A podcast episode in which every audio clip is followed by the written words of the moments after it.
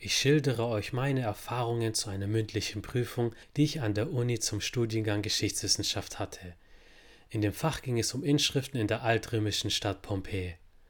Doch egal welches Fach oder Thema ihr habt, die folgenden Infos sind für jede mündliche Prüfung sinnvoll. Folgende Voraussetzungen waren gegeben. Es stand eine 15-minütige mündliche Prüfung an.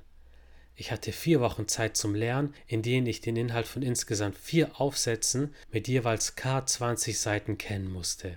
Die Prüfung habe ich mit der Note 1,0 bestanden. Anhand dieses Beispiels zeige ich dir, wie du das auch schaffen kannst. Befolge die nächsten Punkte. Punkt 1. Was wird verlangt? Je mehr du in der mündlichen Prüfung redest, desto weniger fragt dich der Prüfer. Umso besser für dich. In 15 Minuten kann auf gar keinen Fall alles vollumfänglich abgefragt werden. Deshalb rede über die Themenbereiche, in denen du dich am besten auskennst.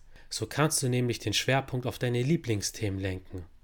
Du wirst Angst haben, dass du den Faden verlierst und nicht mehr weißt, was du sagen sollst. Dieses Gefühl ist normal, aber unbegründet. Glaub mir, Sobald du im Redeflow bist, vergeht die Zeit ganz schnell.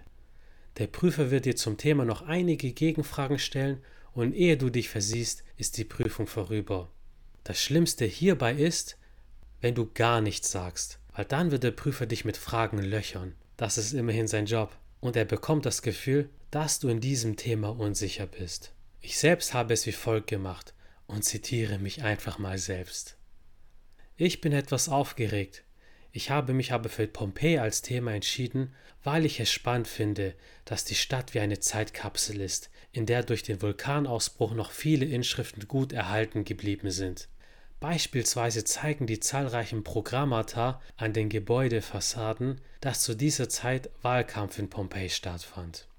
Dadurch, dass ich meine Nervosität ausgesprochen habe, wurde ich lockerer und weil ich kurz einen persönlichen Bezug zum Thema genommen habe, war der Übergang zum eigentlichen Inhalt sehr geschmeidig. Nach einigen Minuten kam der Redeflow und der Dozent meinte am Ende, dass eine mündliche Prüfung genau so ablaufen soll. Das war Punkt 1. Behalte das im Hinterkopf, wenn wir zu Punkt 2 übergehen. Punkt 2. Prüfungsvorbereitung. Wir befinden uns vier Wochen vor der Prüfung. Lies am ersten Tag alle Texte einmal komplett durch. Ich weiß, ist ätzend und so viel Input ist anstrengend, aber es hilft dir, einen Überblick über Inhalt und Umfang zu verschaffen. Mach an diesem Tag nichts mehr, weil dein Gehirn Zeit braucht, diese Stoffmenge zu verarbeiten. Nimm dir am nächsten Tag vor, jede Woche einen Aufsatz zu erarbeiten, indem du diesen zusammenfasst. Vier Wochen für vier Aufsätze. Da ich am Wochenende arbeite, habe ich montags bis donnerstags je zwei Stunden damit verbracht, Absätze rauszuschreiben und Sinnesabschnitte zusammenzufassen. Punkt 3. Wiederholen.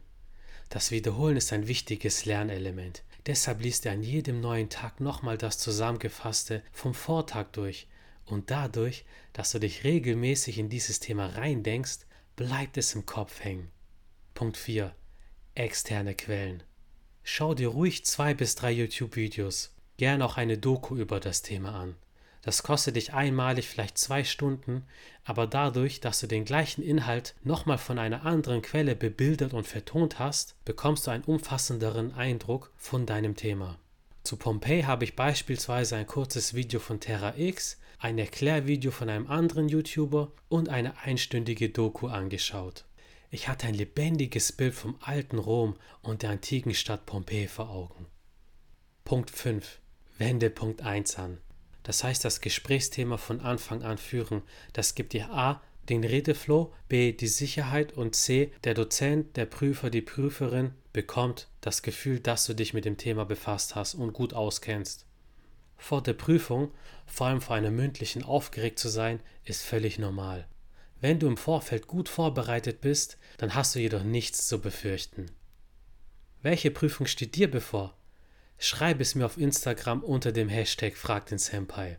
In der nächsten Podcast-Folge gehe ich näher auf die japanische Geschichte ein und präsentiere euch die Tokugawa-Dynastie, eine Ära, die die Geschichte Japans maßgeblich beeinflusst hat. In diesem Sinne, es hat sich gelohnt, heute aufzustehen. Wir haben wieder etwas Neues gelernt.